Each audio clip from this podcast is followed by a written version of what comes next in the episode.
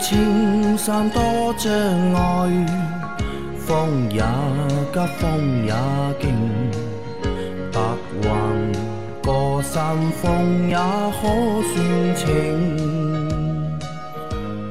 莫说水中多变幻，养车修车乐趣多，开车用车没烦恼。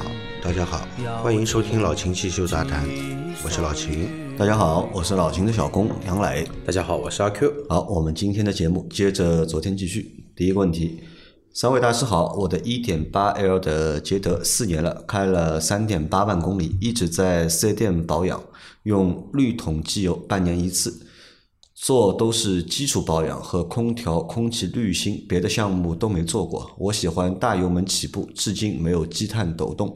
轮胎也是原装的，请问到四万公里要大保养吗？具体哪些项目必做？三点八万公里的车，对吧？只做过机油机滤的更换和空调滤芯的更换，其他什么都没有做过。四万公里啊，作为曾经本田捷德的车主。两万公里我换了变速箱油，然后的话呢，火花塞忘记有没有换了，应该也换了，因为那个车买来我就换了。四万公里的话呢，因为那个是多点电喷的，你再熬一段时间没什么大问题的。空调滤肯定要换了，对吧？然后别的东西我想想看啊，别的东西节气门洗一下，别的遵循一下我们的二十五期的节目，因为我也想不起来了。喷油嘴要洗的，喷油嘴、节气门要清洗，防冻液、刹车油，对防对防冻液、刹车油都要换了。防冻液还有刹车油，对啊，对，变速箱油也要换了。变速箱油四万公里，它四万公里了吧已经。对，四到六万公里吧，换也可以。不行，你再等两万公里到六万必须换，到六万就必须要换，必须要换。对，或者你不明白的话，可以去听一下我们之前第二十五期的节目，里面有。比较详细的一个保养的一个就是内容，好，再下一条，三位大神好，请问老秦大哥，我车是时代雅阁汽油版，今天打开空滤盒，发现过滤后的上盖有一层灰尘，这正常吗？上盖内侧是来自过滤后的空气，不是应该非常干净吗？空滤是马勒的。他打开空滤盖的盒子，哎，里面有上盖有一层灰尘，多少都会有，多少都会有，多少都会有。嗯，因为首先这个空气滤清器过滤的话，嗯，呃，它只是在一个就是颗粒物的直径嘛，大于它的过滤过滤的那个能力的，它能过滤掉的，嗯，对吧？那么小于这个。孔隙的话，它还是能通过的，对，嗯，还是能通过的，好吧？所以，呃，当然你用马勒的空滤，这个已经算是质量比较好的空滤了，对吧？那么，如果你用更便宜的空滤，可能过滤效果更差，啊，多多少少这个上盖上面还是会有一点点灰尘的，还是会有灰的，还是会有一点灰尘的。啊，这个是正常的，对吧？好，再下一条。你好，秦师傅，车辆行驶时显示缺一升机油，停车一小时后又显示正常液位，要不要加机油呢？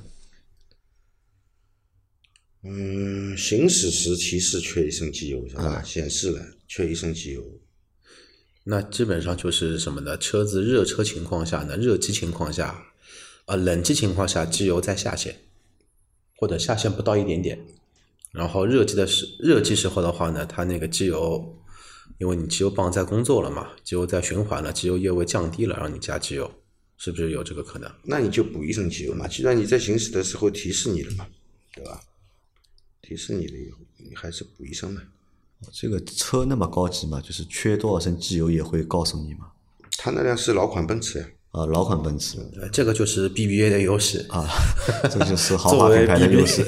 它能提示你缺机油，还能告诉你缺多少，缺多少机油，那么高级啊！啊，我我从来没有遇到过，我只看到过灯亮的，对吧？提示你缺机油了，对吧？但不知道到底缺多少，那补一升进去就可以了。对，啊，好，再下一条，杨老板、秦大师、Q 老板三位好，还是二一年的 Polo。红灯时我一般挂 N 档，偶尔会出现从 D 档到 N 档的那一刻，车子会明显震一下，再从 N 档回到 D 档就是平顺的。一旦这个情况出现，那一趟路上就都会这样。熄火后再启动不出现了，昨天又出现这种情况。我发现踩住刹车后，D 档一直是在二档，降不到一档。有时候它降到一档时挂 N 档就不震动了。请问为啥降到两档降不下去了？车子开了三千多公里，这个情况首保前都有出现的，麻烦三位老板帮我解答一下，谢谢。啊，新车对吧？二一年的 Polo 就是今年的新车 Polo，你这个是六速的自动挡，六速自动的二幺幺，六速的自动挡，六速的自动挡，我觉得这个跟变速箱的工作逻辑有关系，逻辑有关，嗯，跟电脑版里面的程序应该有关系，但是。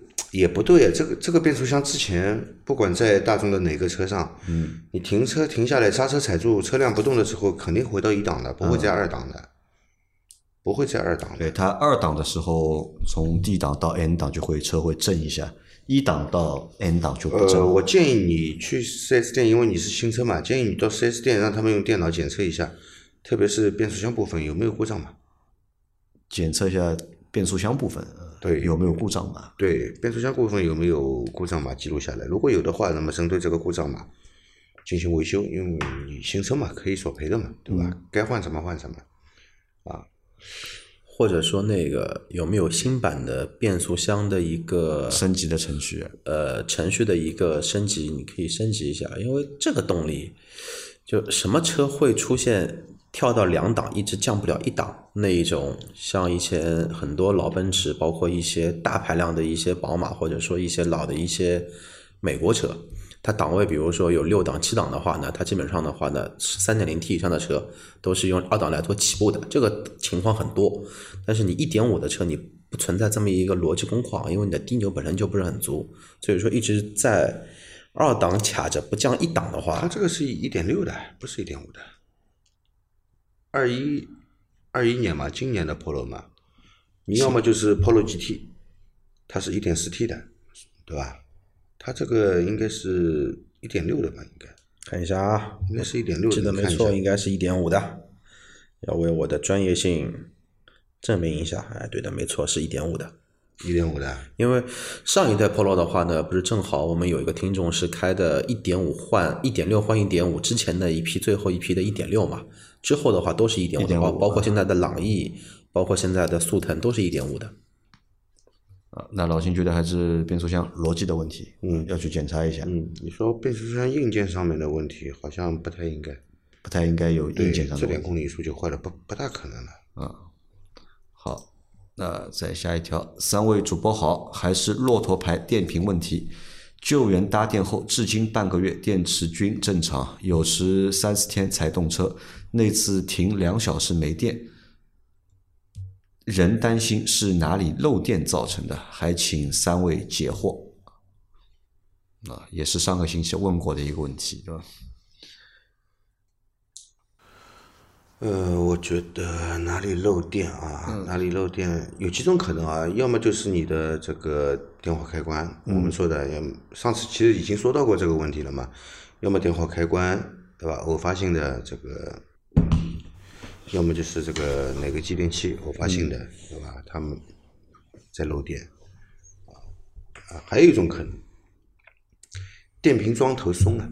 电瓶的桩头松掉了，嗯，电瓶桩头松了，电瓶桩桩头松了以后呢，你这个充电一直充不好，嗯，那么停了一会儿以后，有可能造成你这个漏电了，然后人家来救援，救援肯定是要去夹在电瓶桩头上了，动过了，嗯，哎，它的接触又恢复一点了，又好了，能保证一个基本正常的充电，所以你又好了，所以不行的话，你先检查一下电瓶装装头吧，松不松嘛。上一次我记得老秦有说到过电瓶装头可能会松，也说到过，对吧？也说到过，我记得有说到过。嗯，那我们想得出的就这些了，就。嗯，然后那天的话，你肯定的说，就上节目里面的话是没有去用那个用电设备嘛？嗯。除了这个，没别的可能性啊。如果要查漏电的话，那你也要去找一个专用的万用表去查，是不是可能会有漏电情况在，这个也要检测的。也能够查，对吧？漏电也是能够查得出来的。能呃用万用表，就是把电瓶的负极断开，用万用表搭在电瓶的负极与负极桩头啊与负极线这里，你量一下它的一个电流啊，你看一下电流是多少。好的，因为如果说正常的话，因为每个车电流不一样嘛，但如如果说你那个确实有漏电的话，你的那一个电流的一个数据肯定是会很高。肯定会有区别在在里头，正常的都在零点零几吧，肯定不会大于零点一的，不会大于零点一。啊，一般都是在零点零几，甚至于到零点零一、零点零二。啊，这是一个就是进入休眠状态以后，你刚刚量的时候它是比较是比较大的一个电流，你不管你继续测量，保持一段时间，大概你可以锁一下车，锁车以后基本上二十秒以后车辆会进入休眠状态。也休眠状态基本上都是在零点零一到零点零二，如果大于零点零五，就是认为有问题了。好，啊，再下一条，三位大神好，天冷了，注意保暖。我是凯迪拉克 XTS，空调吹玻璃和吹脚是连在一起的，但是现在冷天下雨感觉很冷。应该是因为吹空调啊，吹玻璃要启动冷空调的原因啊，有没有办法又不起雾又不冷的解决方法啊？它要吹那个前挡风的雾，对吧？下雨天，但是吹前挡风雾呢，就制冷会打开。嗯，它是自动打开的。嗯，不要紧的，手动关闭。手动关闭。按一下那个 AC 开关。AC 开关啊。就可以关掉的，可以关掉的，而且你可以把温度调高。嗯，热风吹玻璃也能除，也能除雾，也能除雾。对，热风和冷风都能除雾，就是比较慢一点，慢一点。啊，就是你玻璃上雾气比较大的时候，你吹热风呢，可能就是短时间内不可能马上除掉。嗯，但是你吹多吹一会儿，把玻璃吹热了，嗯，它就不结雾了。冷风呢，就是就是一开马上几秒钟啊，十秒以内基本上雾气就消掉了。但如果单按那个就是除雾键的话，下面也会出风吗？单按，因为如果你单调风的就是方向的话，是有一档是前挡和下面一起出风的。但如果你单按那个就是除雾键的话，好像下面是不出风的吧？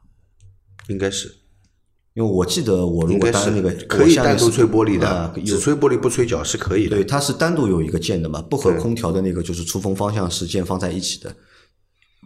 这个键按的话是你是只有上面出风啊，下面是不会有风的。但是一开始的话，脚坑里面多少会有点风的。但是出来的第一下是脚下面，就是说它那个风板完全关严实了之后的话，应该是脚坑这一边应该是没风的。啊。好吧，你可以找一下用这个键来储物嘛，或者你的使用习惯和我们可能不太一样啊。再下一条，嗯。三位老师好，再问个问题：二手车一五年的标致三零零八二点零的，才跑了三万公里啊，看车况应该没调表，这样车应该放的时间长了，对发动机、变速箱没影响吧？小公里能够买吗？这个车有什么通病啊？非常感谢啊，三零八对吧？二点零的三零八，一五年的三万公里，他问啊。放的时间比较长，对吧？因为他觉得公里数比较少嘛，可以，所以放的时间比较长。对发动机和变速箱有没有影响？其实车子不怕跑就怕放，嗯，不怕跑就怕放，对的。但是平均下来呢，一年五千公里，嗯，呃，用的是比较少，应，但是我觉得应该不是长期停放，嗯，啊，如果它的平均量就是一年五千公里，我每个月大概行驶四五百公里左右？呃，都在行驶的。经常启动在在在走的，那问题不大的这个车，就怕什么呢？新车买回来我跑得很厉害的，跑了两万多公里，接下来后来我就不开了，一直扔着，放了三年啊，放了三年，放了四年啊，那这种车子呢，有可能出现问题的概率更高。只要是正常跑的，哪怕就是公里数跑的少一点，嗯，问题也不大的，嗯，啊。然后他问啊，这个车有什么通病？三零零八啊，烧机油、烧机油、点火线线圈，对吧？那这个我们在第一期的问题里面，星期的问题里面好像有也有个小伙伴问过，那不知道是不是这个小伙伴？因为当时选嘛，对吧？一三零零八二点零的和那个一点六 T 的对，还有一台是自由侠，自由侠啊啊啊！最后一条啊，那这一期这一集比较快啊。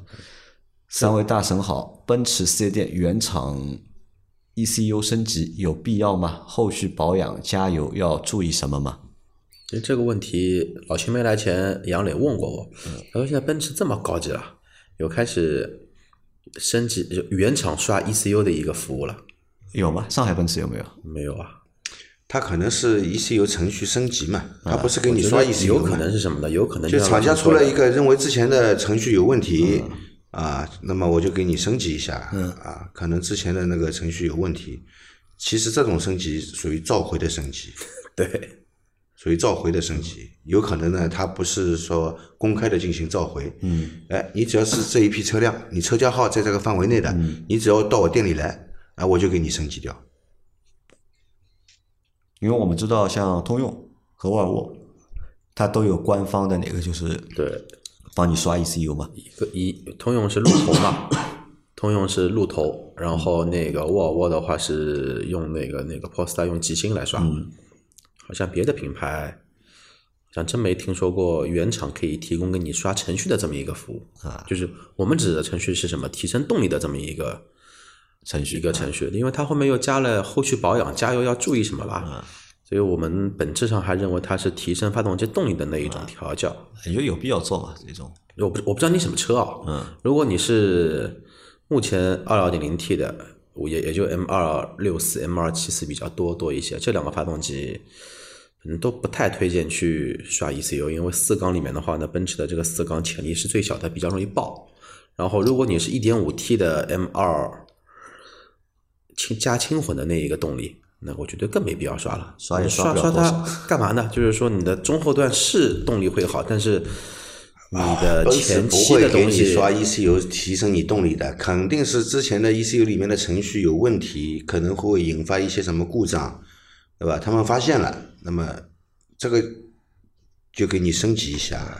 我觉得也有可能，因为我也觉得他是有可能附了一张一张图，你知道吧？这条评论下它下面附了一张图，我看了一下那张图，但那张图看上去呢，不太像是就是奔驰官方啊发出来的，就是 有可能是什么呢？有可能是如果说是提升动力的 ECU 的话呢，百分之一百是经销商自己的行为。嗯，然后因为现在的话呢，很多经销商都会推荐车主去买他们经销商自营的延保服务。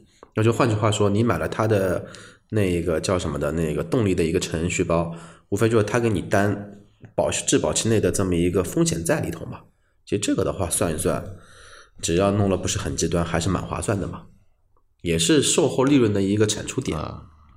但是阿 Q 觉得没有必要去刷这个 ECU。呃，奔驰除了 M 二七六之外的发动机，我都不太建议去刷。啊、那如果刷完之后啊，就是这个后续的保养和加油是这个刷？你你要搞清楚，到底是因为原厂发现了问题啊，去给你升级这个 ECU 里面的程序，是为了解决问题的，这个一定要去升的。那他肯定是刷那个刷那个就是功率，他肯定是刷功率。我看了他那个图片介绍了，他有一个就是下面有个图片的。如果刷完之后保养啊、加油啊，有什么要注意的吗？如果是就是说是原厂升级，把现在的程序迭代的话，嗯那就没什么讲法。但如果说是真的要提升动力那一种类型的话呢，因为那个 ECU 的话调教它有分罐头，有分特调，特调的话根据你的油品、开车的习惯来调。那你就看你加几号油，它给你调几号油的程序。如果是那一种打包类、罐头类的话，你不管加几号油，它就只有那么一套东西可以给你去用，也没什么讲究，你就该怎么开怎么开呗。你奔驰原厂用什么机油，你就顶多升级一下你的高高性能 AMG 机油，也就没然后了。也没什么其他的东西。没了，但是你的火花塞啊、进气的空滤啊，你的损耗肯定会比正常没有刷之前来的要消耗更快嘛。那更重要的是勤做保养。嗯，勤做保养啊，所以我们不建议啊。好，那我们今天的这期节目就先到这里。大家有任何关于养车、用车、修车的问题，可以留言到我们节目最新一期的下方，我们会在下周的节目里面一一给大家解答。我们明天再见，拜拜。拜拜。拜拜。